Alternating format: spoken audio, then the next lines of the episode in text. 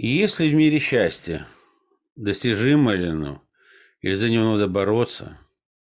Сегодня мы на эту тему поговорим с Сергеем Ивановичем Сухоносом.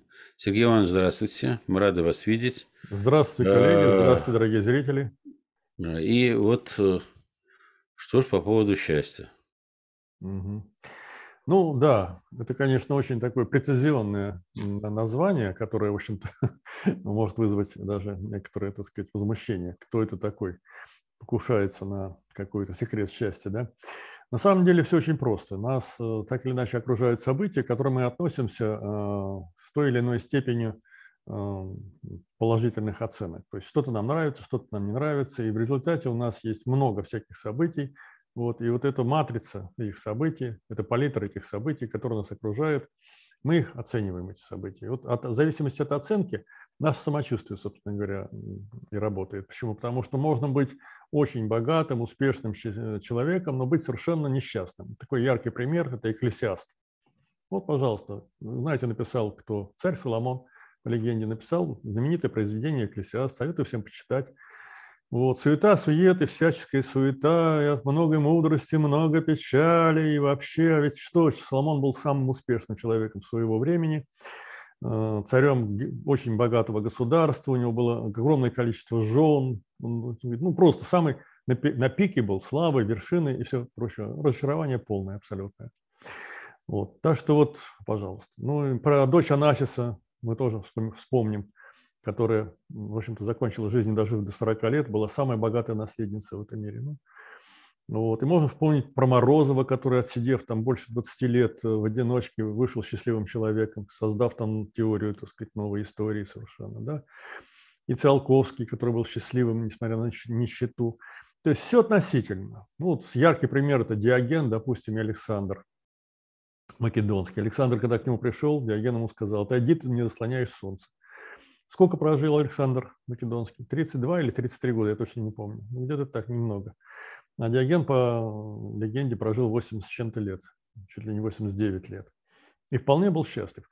То есть здесь э, вопрос э, счастья и несчастья во многом зависит от нас самих, от того, как мы воспринимаем окружающий мир. Это очень важно.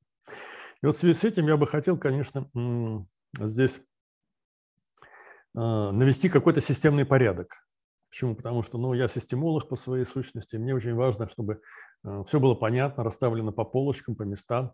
И вот не так вот философски рассуждать а, обо всем на свете сразу, а вот какую-то такую матрицу создать. Вот попытка создать матрицу у меня, так сказать, вот закончилась тем, что я написал и издал книгу, которая называется «Пределы роста и бесконечность развития». Собственно говоря, эту книгу я и презентую.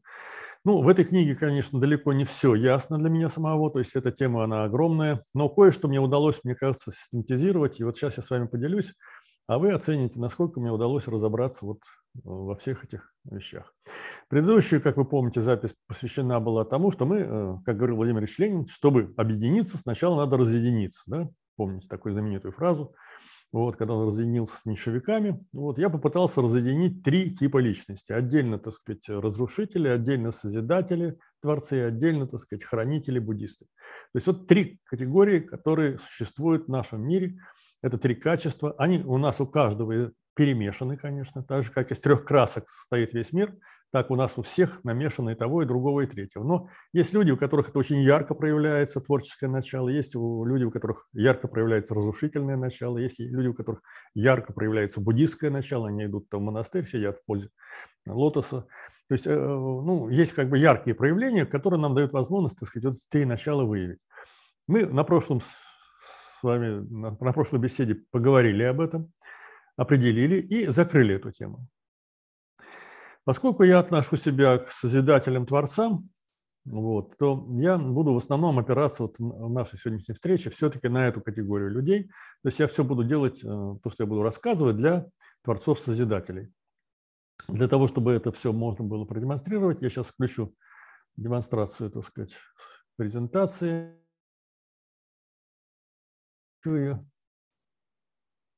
Вот.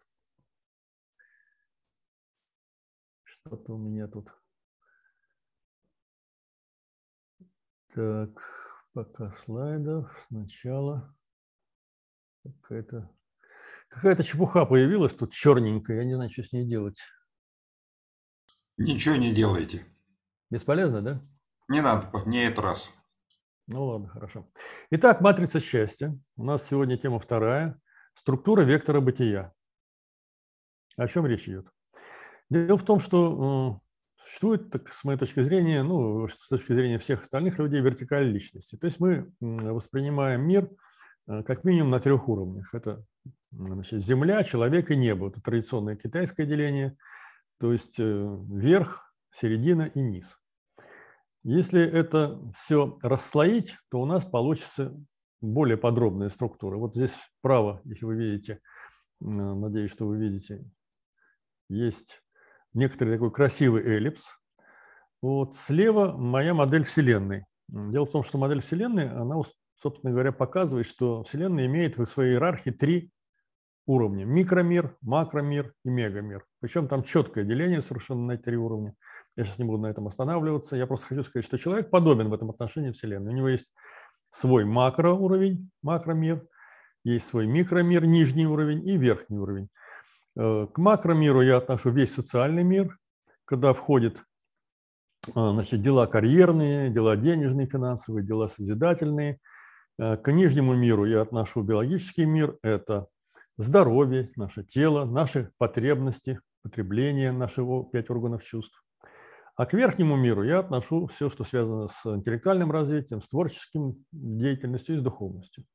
Итак, мы с вами вот здесь справа видим некоторый такой идеальный образ гармоничной личности, э, который имеет 9 иерархических уровней.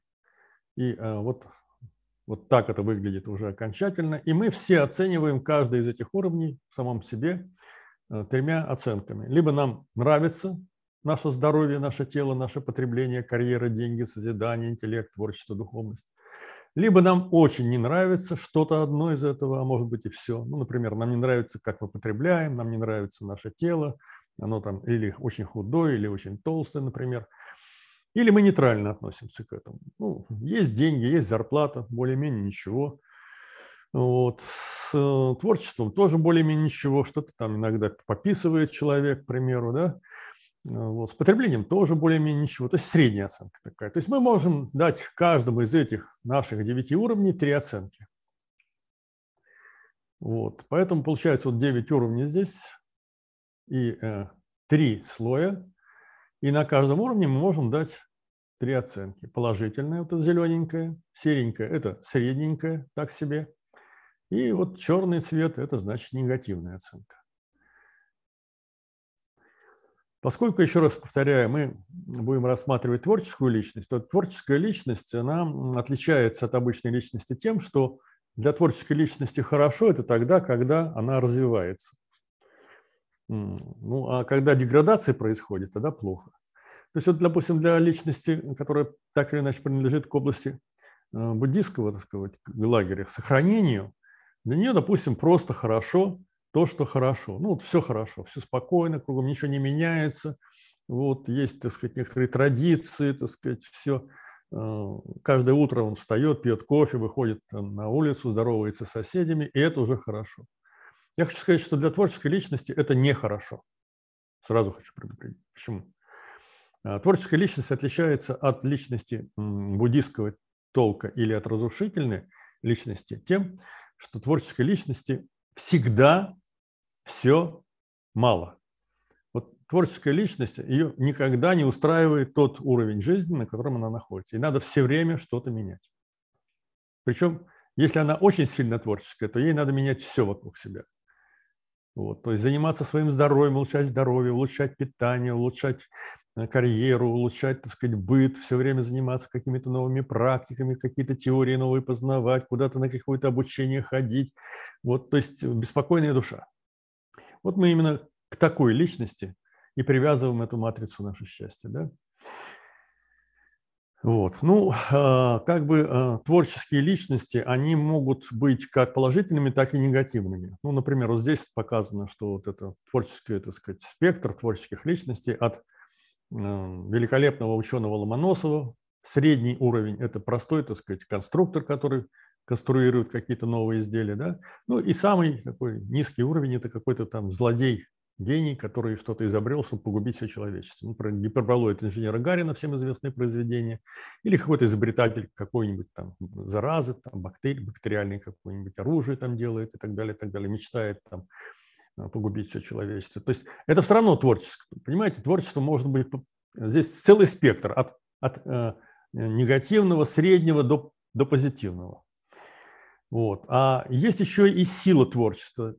То есть, кроме вот этих оценок положительно-отрицательно, есть еще э, целая градация по силе творчества. Самые э, слабые творцы – это улучшатели непоседы, которые становятся, собственно говоря, на производстве, э, так сказать, рас, рационализаторами, им все время надо что-то там изобретать, рационализировать.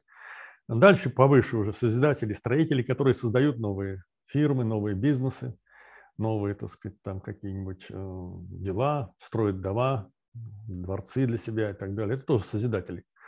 А есть творческие личности, которые создают такое, что, собственно говоря, до этого никто не создавал. То есть это люди, которые создают новые допустим, музыкальные произведения, там, новые картины пишут, там, какие-то новые открытия делают и так далее. Еще выше гении человечества, люди, которые открывают совершенно новые горизонты для человечества, такие как Ньютон, допустим, там, Коперник, ну, это совсем уже высокий творческий потенциал.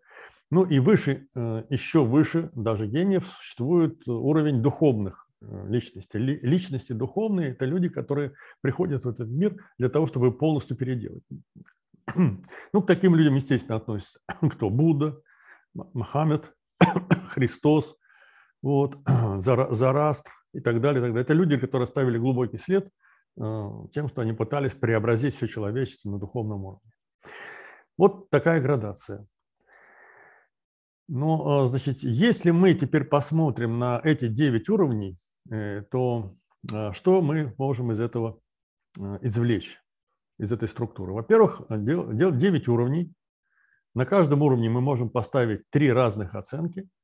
Эта математика нам показывает, там тут мешает вот это окошечко, я попытаюсь его сейчас отодвинуть. Так, стоп, не получилось. Вот, жалко. Здесь, короче говоря, есть, да, есть цифра 3 в девятой степени. Что такое 3 в девятой степени? Три вида оценок. Значит, еще раз повторяю, это нейтральная оценка, плохая и хорошая и 9 уровней. Это 3 в девятой степени, 19 683 варианта. То есть э, вот сочетание различных оценок на этих 9 уровней дает нам спектр около 20 тысяч состояний. Представляете, какое гигантское разнообразие может быть личностей, только основанное на вот этой структуре. А эту структуру можно там слоить, дробить, там получается еще больше всего. Вот. Поэтому здесь э, разнообразие очень большое. В качестве примера я могу привести вот э, духовную личность. Да? В данном случае это Василий Блаженный. Э, смотрите, вот его как бы структура. Смотрим ниже. Да? Василий Блаженный. Духовность на высоком уровне развития.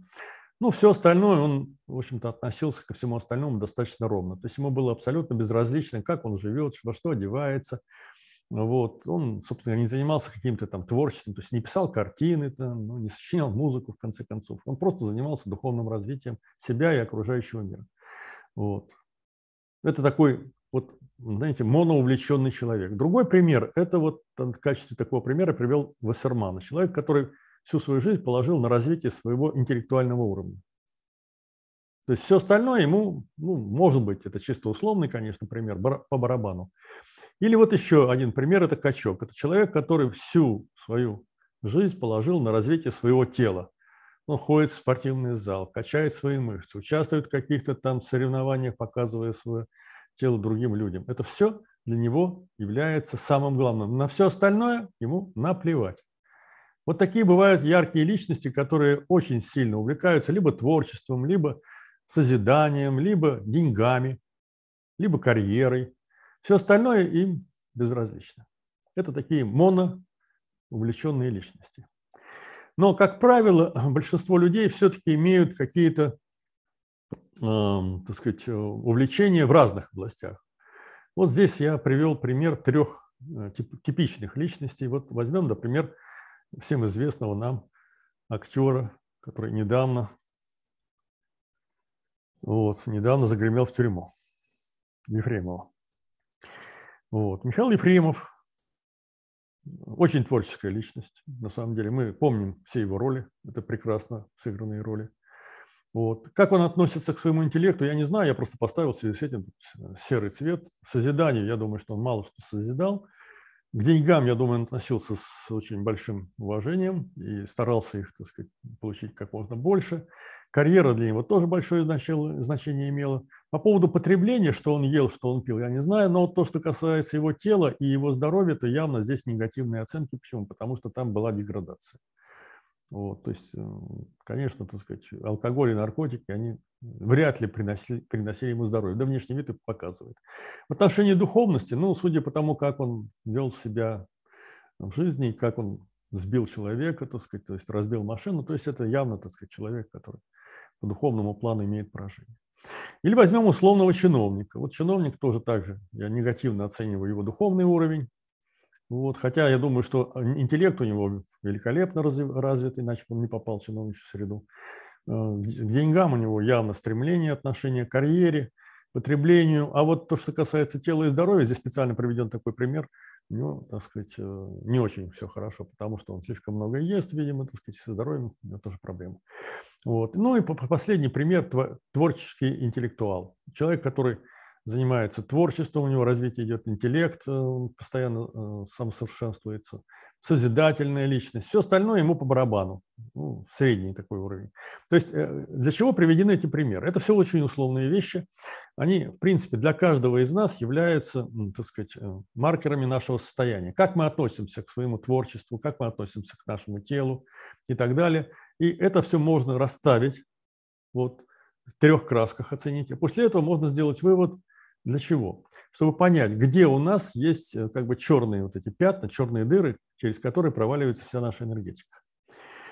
Вот. Ну, давайте разберемся сейчас с этими тремя слоями по отдельности. Начнем с нижнего самого слоя. Нижний слой состоит из нашего здоровья, нашего тела и чувственной информации. Чувственная информация – это, соответственно, значит, питание, э, так сказать, эм, осязание, э, дальше, так сказать, слух, зрение, и а, запахи. То есть у нас есть пять органов чувств, и эти пять органов чувств либо мы ублажаем, и нам все нравится, либо нам не нравится. Ну, мы живем в каком-нибудь вонючем городе, к примеру, где там очень сильно развита, допустим, там индустрия какая-то там химическая, и нам не нравятся постоянно эти запахи, допустим, да, и грохот там машины или там по дороге, там дорога рядом с нашим окнами, нам не нравится этот шум, гам, или мы живем где-то в лесу, где щебечут птицы, свежий чистый воздух, то есть Э, в зависимости от того, что нас окружает, мы можем на этих трех уровнях ставить разные оценки.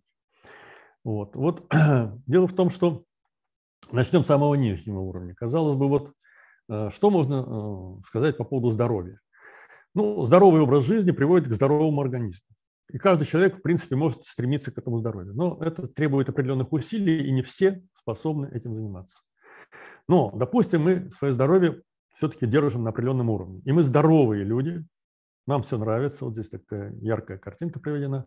У нас здоровое питание. А вот. Но есть яркий пример человека, который э, прожил, по-моему, более 90 лет, Уинстон Черчилль, э, который каждый день выпивал по бутылке коньяка, насколько я знаю, так сказать, курил сигары. И э, знаменитая его фраза всем известна «Своим здоровьем я обязан спорту, потому что никогда им не занимался» ну, такой негативный пример того, как человек в принципе не стремился ни, ни, ни здоровью, здоровье у него было вагон от природы. Следующий, так сказать, уровень – наше тело. Люди-улучшатели, они стремятся это тело всегда улучшить, насколько это возможно. Ну, например, сделать себя таким большим атлетом, силачом, заниматься, сходить в спортивный зал, но там есть определенный предел. Или, допустим, все тело разукрасить татуировками какой-то девушки, да? Вот. Но у тела есть определенные границы. Дальше определенные границы ты не можешь улучшать свое тело. Или вот пирсинг, да, увешать всего себя, так сказать, там, украшениями какой-то дамы. Или вот э, есть э, люди, которые хотят из себя сделать э, куклу Барби, и им это удается. То есть они делают ряд операций, превращая себя в куклу Барби, то есть совершенствуют свое тело. Ну и такая вот дама такая с пышными формами тоже, так сказать, довольно-таки прекрасно выглядит. Она тоже явно занимается своим телом. Но увлечение э, своим телом может привести э, к очень плохим э, последствиям. То есть есть границы, за которыми начинается уже катастрофы. Вот в данном случае, видите, это исхудавшая девица, которая попала, так сказать, уже в ситуацию, из которой ей, видимо, выбраться не удастся. Это вот стремление похудеть привело ее к тому, что она ну, страшно смотреть на этого человека. Да? Или вот актриса, которая в результате постоянных пластических операций изуродовала свое лицо. Или вот этот качок, посмотрите на него, конечно, мышцы у него накачаны, но смотреть на эти мышцы мне, например, лично как-то страшновато, то есть явно перебор. Или вот эта дама, которая увеличила грудь до размеров, я не знаю, коровьего вымени – ну, это уже совсем уже что-то невероятное. То есть э, э, дело в том, что мы можем улучшать свое тело до определенного предела, за которым заканчиваются наши возможности. То есть невозможно своим телом делать э, до, до, до беспредела, так сказать, заниматься улучшением. То же самое с нашим потреблением. Если мы все время будем потреблять еду, то мы разжиреем, как вот эта девица, которая уже не, не влазит, так сказать, никакие формы. Если мы будем все время курить, мы превратимся в каких-то там исхудавших курцов, которые сидят с кальяном здесь. Вот. Ну, вот это наркоманы, которые, так сказать, потребляют э, какие-то наркотики, то есть здесь потребле... предел потреблению, да. Или вот пример, так сказать, ну, допустим, гипермаркет – это секс-шоп. То есть можно увлекаться каким-то видом потребления, да. Э, и э, если ты проходишь какую-то границу, за которой уже начинаются всякие изменения негативные, то ты тем самым э, вместо улучшения получаешь ухудшение. Почему? Потому что у нас тело не приспособлено для бесконечного улучшения. Мы не можем бесконечно есть, мы не можем бесконечно пить, мы не можем бесконечно заниматься сексом, мы не можем бесконечно находиться в состоянии такого опьянения, так сказать, наркотического и так далее. Э, мы не приспособлены для этого. То есть есть пределы для всех этих видов улучшений. Вот. И э, это, конечно, далеко от идеальной гармони- гармоничной личности. Вот. Поэтому люди, которые понимают это, они э, уходят с этого нижнего слоя, добившись там каких-то, может быть, э, оптимальных условий, и поднимаются выше, на социальный уровень. На социальном уровне, на первый взгляд, нет никаких границ, нет никаких пределов роста. Карьера, деньги, успех – все это можно делать до бесконечности. Но так ли это? Дело в том, что вот здесь представлена кривая, э, так называемая экспонента, которая переходит в логистическую кривую. О чем эта кривая? Дело в том, что любой рост любой живой системы идет по экспоненте. Что бы то ни было. Вот тут приведен пример. Это численность населения, количество информации, энерговооруженность человека, количество бактерий в каком-то, какой-то среде, количество клеток, неважно, все э, развивается по экспоненте. Вот видите, но эта экспонента, она выходит вверх, а тут начинаются ограничения ресурсные, которые не дают нам расти до бесконечности. Ну, всем хорошо известно, что ну, так называемый дождевой гриб, белый такой, да, вот если бы ему дали, так сказать, размножаться, а он миллиарды спор выбрасывает, то буквально там через две недели вся поверхность Земли была покрыта именно этими грибами, и больше ничего бы не росло на поверхности Земли. То есть у каждой живой системы есть стремление захватить э, всю среду. В данном случае это находит ограничение в виде среды. Среда ограничивает этот рост, и тут есть предел роста, и поэтому все выходит на логистическую кривую. Чем это заканчивается? Вот в экологии известно, чем это заканчивается следующим образом. Вот опять же у нас это вот в левом верхнем углу кривая, которая устремлена наверх, она все равно так или иначе становится логистической. Кстати, именно так сейчас заворачивается рост численности населения на Земле, именно вот по этой кривой. А дальше, если идет перегрев, то вот в левом нижнем углу видно, как перегрев выше нормы приводит к краху. Крах популяции. Крах популяции – это сокращение популяции там, процентов на 80, на 90, на 70, э, после чего, в принципе, популяция может и не восстановиться, и даже погибнуть. Идеальный вариант какой? После э, перегрева определенного, вот в правом нижнем углу, рост идет, потом он, этот рост заканчивается падением каким-то временным, опять рост, опять падение, и начинается колебательный процесс, автоколебательный процесс. То есть любая популяция Она то больше, то меньше численность, то больше, то меньше. Мы это наблюдаем и даже на своих дачах. То появляются какие-то божьи коровки в невероятных количествах, то лягушек становится много, то ос, то еще что-то. Ну, там известно это нашествие саранчи. Откуда взялась эта саранча? Да вот она отсюда. Она росла, росла, потом она очень быстро по экспоненте э, взорвала экосистему. А дальше она съела все, что можно было съесть, и дальше ей некуда дальше расти, и она падает вниз. И так это все колеблется. Вот это вот в природе, в обычной природе, именно так и происходит. А в социальном мире разве не так? Вот яркий пример я могу таких примеров приводить десятки, я приведу один пример. Вот. Рост Амазона, фирма Амазон по годам. Ну, тут не очень хорошо видно, но вот видно, что за 15 лет а, денежное состояние фирмы Amazon росло по экспоненте. Видите, левая кривая, да? До какого года?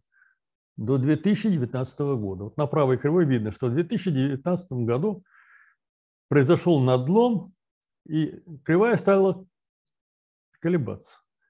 Такая же точно ситуация, как с ранчой, с кузнечиками, с лягушками, понимаете? Дальше Амазон расти уже не смог, и дальше эта система начинает колебаться.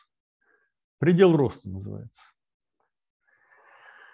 Но кроме предела роста, тут еще одна есть э, засада для людей, которые стремятся вырасти в социальном мире. А засада это называется закон Вебера-Фехнера. Он был открыт э, около 150 лет назад, и он относится целиком э, к психофизике, то есть к нашему с вами восприятию мира. Я его просто чисто вот механически перенес в социальный мир, в социальные закономерности. О чем гласит этот закон? Мало кто знает, к сожалению, этот закон. Он гласит о чем? О том, что все наше восприятие по всем пяти нашим органам чувств, оно логарифмическое, а не арифметическое. Ну, тут есть формула, тут есть математика. Для того, чтобы не морочить людям голову, которые не знают математику, я приведу простой один пример, а дальше, так сказать, уже фантазия позволит перенести, так сказать, пример на все остальное. Вот когда мы заходим в темную комнату и включаем 100-ваттную лампочку, у нас сначала была тьма, потом свет появился. Здесь, можно сказать, стопроцентное увеличение яркости. Если мы включаем вторую 100-ваттную лампочку, у нас явно в два раза увеличивается освещенность. Третью, ну, примерно в три раза. Но когда мы заходим в комнату, в которой горит 100 100-ваттных лампочек, и мы включаем 101-ю 100-ваттную лампочку, то мы не заметим этого включения. Вот об этом идет речь. То есть мы воспринимаем мир не арифметически, мы его воспринимаем логарифмически. Нам важен не уровень потребления или увеличения, а, или количество увеличения, нам важна пропорция. Пропорция, понимаете, это очень важный момент. Во сколько раз больше по отношению к предыдущему уровню. Ну, такой яркий пример. Вот представьте, что вы э, работаете и получаете в месяц там, 70 тысяч рублей. Ну, нормальная зарплата для, хорошая даже зарплата для нашего времени. И вам увеличили на 30 тысяч эту зарплату. И вы приходите домой, ставите бутылку шампанского, с семьей отмечаете это событие. Почему? Потому что у вас на, на 33% увеличилась зарплата. И вы с этого месяца начинаете получать больше. А теперь представьте такую ситуацию. Значит, вы банкир, у вас а, оборот, прибыль каждый месяц миллион рублей, и вдруг вам приходит бухгалтер и говорит, там, уважаемый так сказать, Александр Иванович, к примеру, ваша прибыль в этом месяце составила не миллион рублей, а миллион тридцать тысяч рублей. Вы куда этого бухгалтера пошлете? Ну, как можно сказать, что ты не отвлекаешься мелочами? Для банкира увеличение прибыли на 30 тысяч вообще ничего не значащая цифра. А для обычного служащего это огромная сумма. То есть все относительно. Относительно чего? Относительно достигнутого уровня. Понятно, да? То есть вот есть уровень освещенности, и если мы хотим почувствовать разницу, мы должны увеличить на 30% уровень освещенности. Только тогда так устроена наша психика, наша психофизика, тогда так мы воспринимаем, э, так сказать, э, всеми чувствами, кстати. И запахи наши так работают, и тактильные ощущения наши так работают, и вкус наш так работает. Ну вот первая рюмка коньяка как бьет хорошо по голове. Вторая уже поменьше, третья еще меньше. 33 вообще может просто вот выйти на колебательный процесс, то есть просто поддерживать уровень. Когда ты закусываешь хорошо, пьешь там рюмку за рюмкой, ты уже не чувствуешь никакого ощущения. Да? Ну, просто поддерживаешь себя на этом состоянии. То же самое здесь.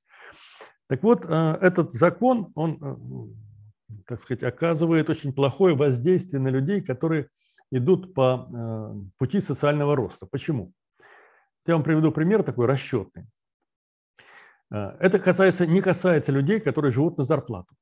Я сразу предупреждаю. Люди, которые получают зарплату, они вот этот пример, их даже раздражает. Они говорят, о каких миллионах вы говорите? Нам бы вот чуть-чуть побольше. Они не понимают, что чуть-чуть побольше завтра покажется им совсем мало, и они захотят еще чуть-чуть побольше. Но когда человек каждый э, год получает одну и ту же зарплату, то он только и думает о том, как бы ее увеличить хотя бы чуть-чуть. А на самом деле есть люди, которые постоянно увеличивают свой доход. Ну, тот же создатель Амазона, например, там, или создатель там, Аллеи Бабы, например, или еще многие создатели, которые там что-то создавали, там, Стив Джобс, которые с нуля начинали, а потом у них рос. Вот я беру такой пример бизнесмена, которого рост, дохода увеличивается на 30% каждый год. И начинает он с 30 тысяч в месяц. 30 тысяч в месяц – это примерно там полмиллиона в год. Я построил кривую, вы видите, вот сначала тут рост идет на 30% каждый год. К чему мы приходим через 20 лет? Через 20 лет для того, чтобы мы ощущали радость и ощущали этот прирост, нам нужно, чтобы у нас доход был уже 160 миллионов, Следующий год он должен на 30% больше быть, соответственно, он должен быть 200 миллионов. Потом он должен быть 260 миллионов. И так мы очень быстро выходим к миллиарду. То есть кривая устремляется вверх, но понятно, что не каждому дано, во-первых, до, до, достичь, так сказать, миллиардного дохода в год, а уж там больше вообще единицы. То есть это говорит о чем? О том, что есть предел роста среде есть предел в ощущениях. То есть, казалось бы, если, допустим, там 15 лет назад ты получал там 30 э, тысяч, а потом 100 тысяч, потом там, допустим, там миллион в месяц, да, то вот сейчас бы неплохо, если бы каждый, допустим, месяц у тебя на миллион прирост шел. Но когда ты миллиардер, для тебя этот миллион прироста, так сказать, в год, вообще это просто вот эта колебательная кривая, которая на, это уровень шума фоновый. Что происходит с людьми, которые устремляются по пути социального роста? Рано или поздно они упираются в этот предел, достигают какой-то вершины, выше которой они уже прыгнуть не могут. Ну, короче, есть предел власти, есть предел деньгам, есть предел славы. И когда человек забирается на самую вершину, то с этой вершины двигаться можно, о парадокс, только вниз. Популярность всех великих актеров достигая какого-то предела, шла вниз. Популярность, власть тоже не вечная. Ни у кого не было вечной власти, как вы знаете, да? Уровень богатства тоже, так сказать, достигает, потом начинает идти вниз. Но на этой вершине, когда человек туда забирается, он вдруг начинает ощущать, что он выше всех, он богаче всех, он выше Бога. Но дальнейший путь с, с абсолютной вершины может быть только вниз, потери всего. И вот тут есть яркие примеры из истории человечества. Например, самый яркий пример – это э, Деница. Деница – это известный пример из Библии. Был такой ангел, правая рука Бога, он достиг вершин духовности, казалось бы, все, дальше было некуда расти. Вот есть Бог, и ты правая рука Бога, но он решил превзойти Бога. В результате он провалился и превратился в Люцифера. А, ну, известная всем нам сказка про старуху разбитого корыта, тот самый яркий пример такого же типа, да. А, ну, и очень хорошее высказывание на эту тему есть у Остапа Бендера, который, когда свои миллионы два заработал, он сказал, сбылась мечта идиота. Ну, помните, в каком состоянии он находился с этими двумя миллионами. Вот. Поэтому стремление к богатству на самом деле никогда не делает человека абсолютно счастливым. Более того, стремление к власти тоже. Э, ну, для примера я могу привести вот э, несколько таких вот э, ярких исторических фактов. Римские императоры за 500 лет, более 60% римских императоров за 500 лет Римской империи были убиты. Судьба нашей императорской, так сказать, династии тоже не очень хороша. Там Петр II, Дмитрий, Петр III, Павел I, Александр II, Николай II. Я посчитал, около 30% наших императоров были убиты. Ну, вот она цена, так сказать, абсолютной власти. Да? То есть ты стремишься к этой власти, в результате ты рискуешь своей жизнью больше, чем любой спортсмен. Самый опасный вид спорта – это альпинизм выше 6 тысяч метров. Там процент погибших 10-12%, а у императоров Рима 60%. Даже бейсджампинг, когда люди прыгают с этими вот крыльями такими, там процент э, гибели полтора процента. А еще раз повторяю, у наших императоров 30%. То есть Зачем человеку вот это вот стремление к абсолютной власти, если он э, рискует своей жизнью э, столь высокой вероятностью? Вот. Ну и еще, опять же, Александр Македонский, 32 года, Кристина Анаси, самая богатая наследница в мире, так сказать, умерла. Майкл Джексон от наркотиков, Уитни Хьюстон от наркотиков. То есть, казалось бы, все. Вершина славы, самый популярный актер погибает Почему? Потому что наступает пресыщение властью, а дальше уже расти нельзя, а человек не может не расти, он не может переключиться. Как от этого спастись, мы в конце попытаемся объяснить. Ну вот еще одна кривая в правом нижнем углу – это диаграмма депрессии. По данным мирового так сказать, сообщества, в развитых странах депрессия выше, чем в странах с низким и средним доходом.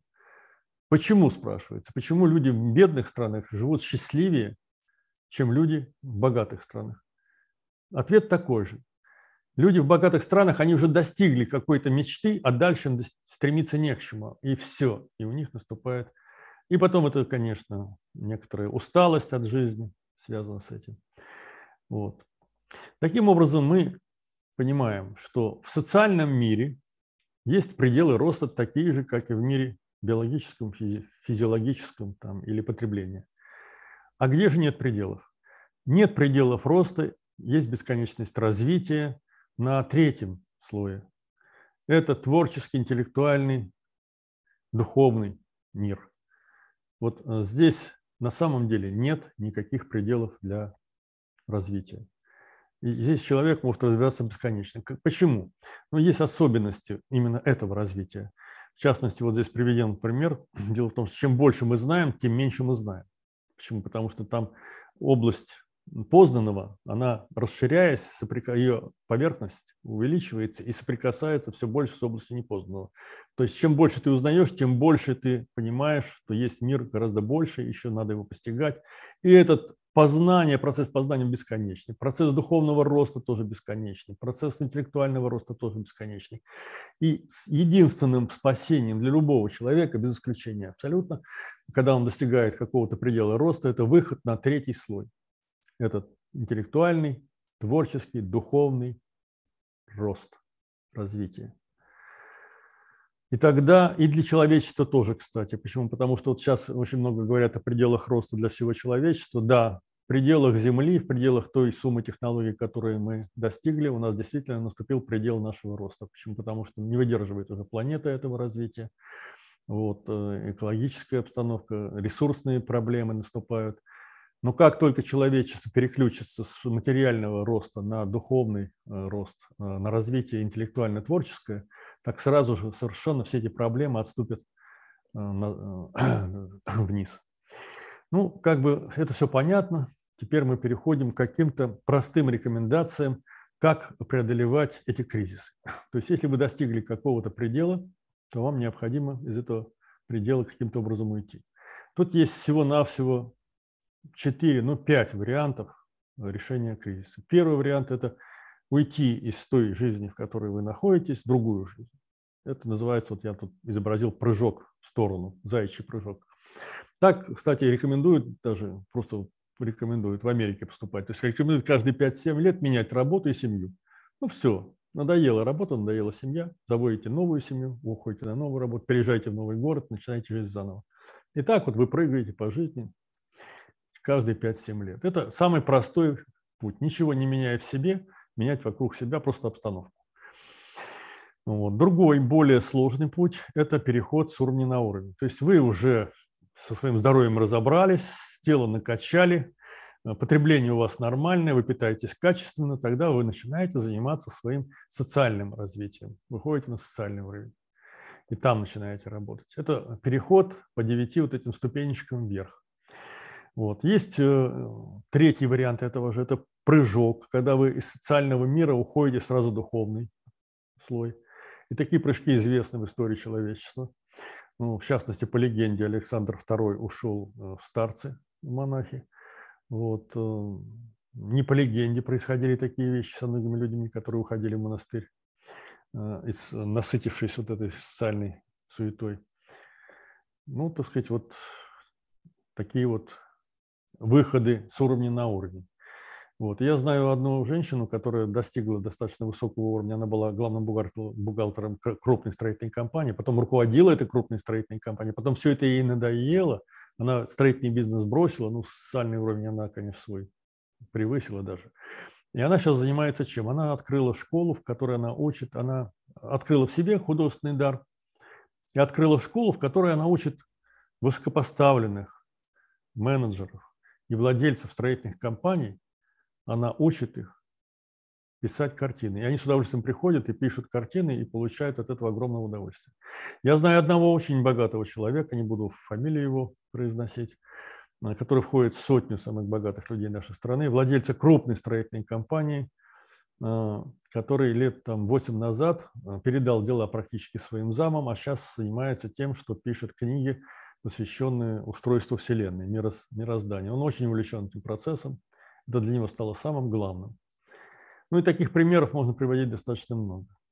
Люди очень э, устают от этой суеты социальной и начинают заниматься чистым творчеством.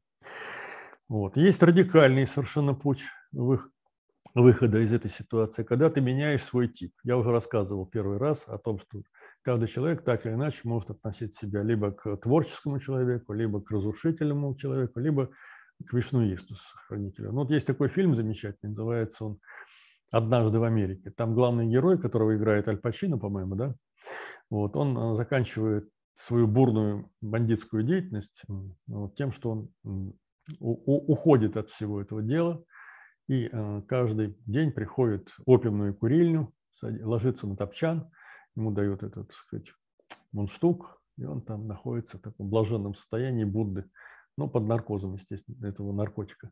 То есть человек устал, устал от своей бурной разрушительной деятельности и э, спустился на вишнуистский уровень.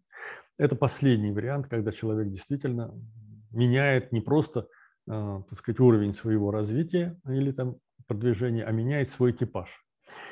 Вот. Ну, что я хочу сказать, что для меня важно, чтобы вот эта вот методика, она здесь изложена очень бегло. По сути дела, я вас так по, по верхам пробежался, познакомил. Она в книге, она просто буквально по ступенечкам все там э, изложено и очень тщательно разжевано. Вот если вы прочитаете эту книгу и научитесь сами регулировать свою жизнь, то я думаю, что из любого тупика своей жизни, из любой проблемы вы на, научитесь находить выход, потому что выход есть всегда. Выход есть всегда. Я говорю, в крайнем случае это выход в духовное развитие. Там, поверьте, там бесконечный путь развития, и там никогда не будет депрессии. Ну, э, вот здесь есть замечательное видео, которое, к сожалению, надо будет врезать, если вы сможете это сделать. Это высказывание на эту тему Жака Фреско. Вот, я боюсь, что мы его сейчас запустить не сможем. И не надо, не надо, не надо нам чужое видео. Да, чужое видео не надо, да, ладно, хорошо. Вот, спасибо за внимание. Я считаю, что я, так сказать, сделал такой обзор по второй части, по вектору личности. У нас есть время еще до беседы? Да. Есть. Осталось, да? Ну, давайте да. тогда вопросы. Ну, презентацию выключайте.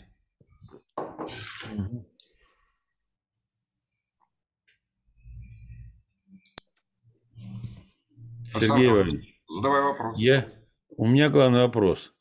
Вот э, природа, идешь по дорожке, кушаешь ежевику, смотришь на солнце, а вокруг э, сплошная несправедливость.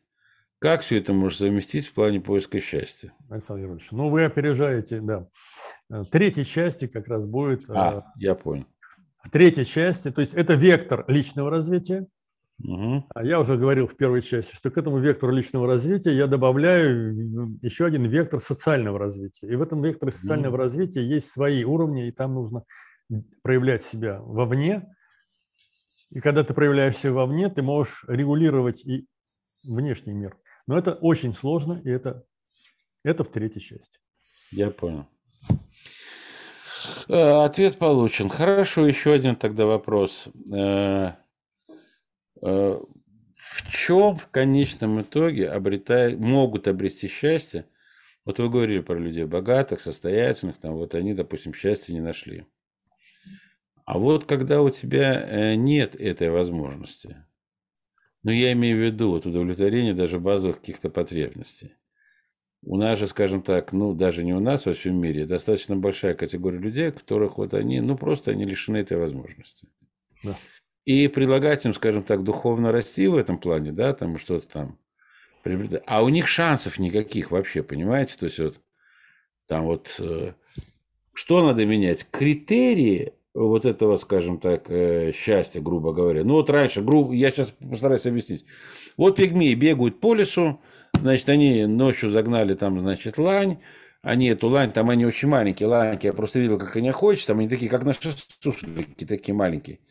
Ну, вот они там, значит, ее поставили. Вот они, значит, ее неделю загоняли, загоняли, загоняли. Через неделю загнали. Все племя собирается вокруг. Вот у них день счастья. Но неделя у них была... это, это была неделя не очень большого счастья. Потому что они постоянно гоняли за этой вот э, животиной, понимаете? Вот э, не, примити, не примитизирую вопрос, но они же ощущают счастье. Конечно. Как оторвать все-таки, не апеллируя к этим высоким понятиям, духовный рост, там туда-сюда, все прочее, потому что людям, у которого этого нет, им сложно это все понять. Ну, как им объяснить, в чем вот это самое? Ведь наши, ну, еще раз, чтобы слушать тоже было понятно. Я каждый год ездил там в селение к бабушке, да? Она была не очень богатой женщиной. Она была полностью счастливой. Она очень рано утром вставала, там, в 5 часов утра она вставала, ей уже нужно было корову доить, там, куда-то выводить, все прочее. Она уже к 8 часам э, готовила блины, пирожки, там еще что-то. Потом у нее, она никогда не спала днем. То есть, вот как это все совместить с современностью? Значит, смотрите, в предыдущей беседе я рассказал, что большинство людей относится, вот 60%, 65% к категории людей, которые живут э, в гармонии с миром и этим счастливы. То есть ничего не меняется, каждый день она выходит, доит э, корову, допустим, там печет лепешки, смотрит на небо, видит э, знакомых, здоровается с ними. Это львиная доля людей, 60, может быть, 70% именно такие. Есть две беспокойные группы. 20 и 20. Одни – это творцы, им, вот они становятся предприниматели, и э, они становятся очень богатыми людьми, это для них я сегодня рассказывал все. Да. Есть люди-разрушители, которым вот, вот, вот не нравится это все. Это они обязательно пойдут в разбойники, пойдут в казаки-разбойники, уйдут из, из села куда-нибудь на окраину, начнут кого-то там грабить, начнут участвовать в каких-то соревнованиях, в боях без правил, или пойдут, так сказать, вооруженные столкновения в Сирию, куда-нибудь поедут там участвовать в боях. Понятно, да? Это вот третья категория. То есть основная масса людей, да, вы правы, я тоже видел самые счастливые глаза в жизни, я видел в деревне у бабушки, которая нам давала картошку. Вот mm. просто мы ехали, на, на байдарках плыли и пошли за едой. И она нас увидела, я посмотрел эти глаза сияющие, до сих пор я их вижу, счастьем. Она в огороде счастливее любой богатой женщины в мире была. Любой. Но это такой типаж, понимаете? Вот ей для счастья нужна гармония с этим миром, чтобы вокруг нее вот эти вот, как вы говорите, птички пели, так сказать, цветочки цвели. Таких людей большинство. И для них важно, чтобы вот была эта самая гармония. Понимаете, да? Я сегодня практически рассказывал все только для людей, да, вот этих беспокойных душ. Причем среди этих беспокойных душ очень много, которые у нас там, наверху власти сегодняшняя, вот эта элита, которая раздражает нас. Народ спрашивает, когда же они нажрутся, сколько же можно хапать. Я хочу, чтобы люди поняли, что эти люди никогда не нажрутся. Почему? Потому что для них не важно, сколько у них есть. Для них вот это вот богатство, приобретение богатства – это спорт. Они бегут по этой дорожке богатства, видят, как их обгоняет другой богач, начинают устремляться, потому что им важно, чтобы он был быстрее, богаче. Они друг с другом соревнуются, мерятся друг с другом своими домами, яхтами, так сказать, там, любовницами. Это бесконечный процесс. Там нету границ, я сказал. Там наступает пресыщение, но на, на, наша вот эта вот так сказать, элита, она до этого пресыщения еще не добралась практически. Они только-только ворвались в этот мир. На Западе там уже все давно поняли. Там, так сказать, богатые люди, они питаются очень так скромненько, живут, иногда ходят в каком-то рванье. Посмотришь на Марка Суберга, ходит в каком-то рванье, лохмотьях, там, ему плевать, в джинсах, там майки он ходит, как он живет, плевать абсолютно. То есть они уже к этому эм, материальному богатству относятся равнодушно, потому что для них важно то, что они делают, как они себя реализуют в этот мир. Наша элита, она вырвалась из социалистического вот этого вот, э, так сказать, э, уравниловки, когда все было абсолютно, неважно какой ты был, ты был всегда на зарплате. И зарплата могла быть ну, чуть выше, чем у бездельника, например. Поэтому моя сегодняшняя беседа была для всего 20% населения. И можно даже не 20, а 5% населения, понимаете, для творческих людей. А всем остальным, ну, то же самое. Ты, опять, если говорить про обычного человека, э, он может, в конце концов, даже в конце концов, может что-то творить. Но в конце концов, крестьяне наши жили из поколения в поколение одинаковой жизнью, но они выходили по вечерам на околицу, пели песни, это же было творчество. Они влюблялись, они рисовали э, свои избы, разрисовывали, они чинили, что-то там, посмотришь, какие-то там творческие были дела, да. Ну, кто-то шел, наоборот, там воевать, там защищать родину, например. То есть находили всегда душу, всегда можно найти три варианта. Если ты можешь изменить мир, меняй. Если не можешь, ты его прими таким, какой он есть, и все. И найди наслаждение в этом. А можно я, Владимир Викторович, у нас есть буквально да. минуты. Я стихи прочитаю по этому поводу. Есть такие замечательные стихи, все их читать не буду, там зрелость и молодость не спорят. Вот зрелость говорит молодости, что подрастешь, узнаешь, счастье не в свободе, не в ночных гуляниях, не в парижской моде, молодость с ухмылкой. Глупости все это. Раз не в этом счастье, значит счастья нету. Зрелость отвечала, нет, оно бывает. Если жизнь с любимым – Небо позволяет. Если смех детишек слышится из дома, ты еще со счастьем, кроха незнакома. Вот на этих замечательных словах э, можно и заканчивать наш эфир э, про счастье. Но мы продолжим этот разговор еще, да, Сергей Иванович? Разговор... Да, у нас впереди как раз самая сложная тема, которая посвящена э, социальному миру. Вот как к нему относиться, потому что сейчас это самое актуальное что творится вокруг нас, э, в нашей семье, в нашем городе, в нашей стране, в мире, и что с этим делать, и как это воспринимать. Это сложнейшая тема, она на третью у нас, э, так сказать, беседу перенесена. Всех благ. Спасибо. Все, спасибо большое, Сергей Иванович. Всего доброго, до свидания. Спасибо до слушателям школы. Всего доброго.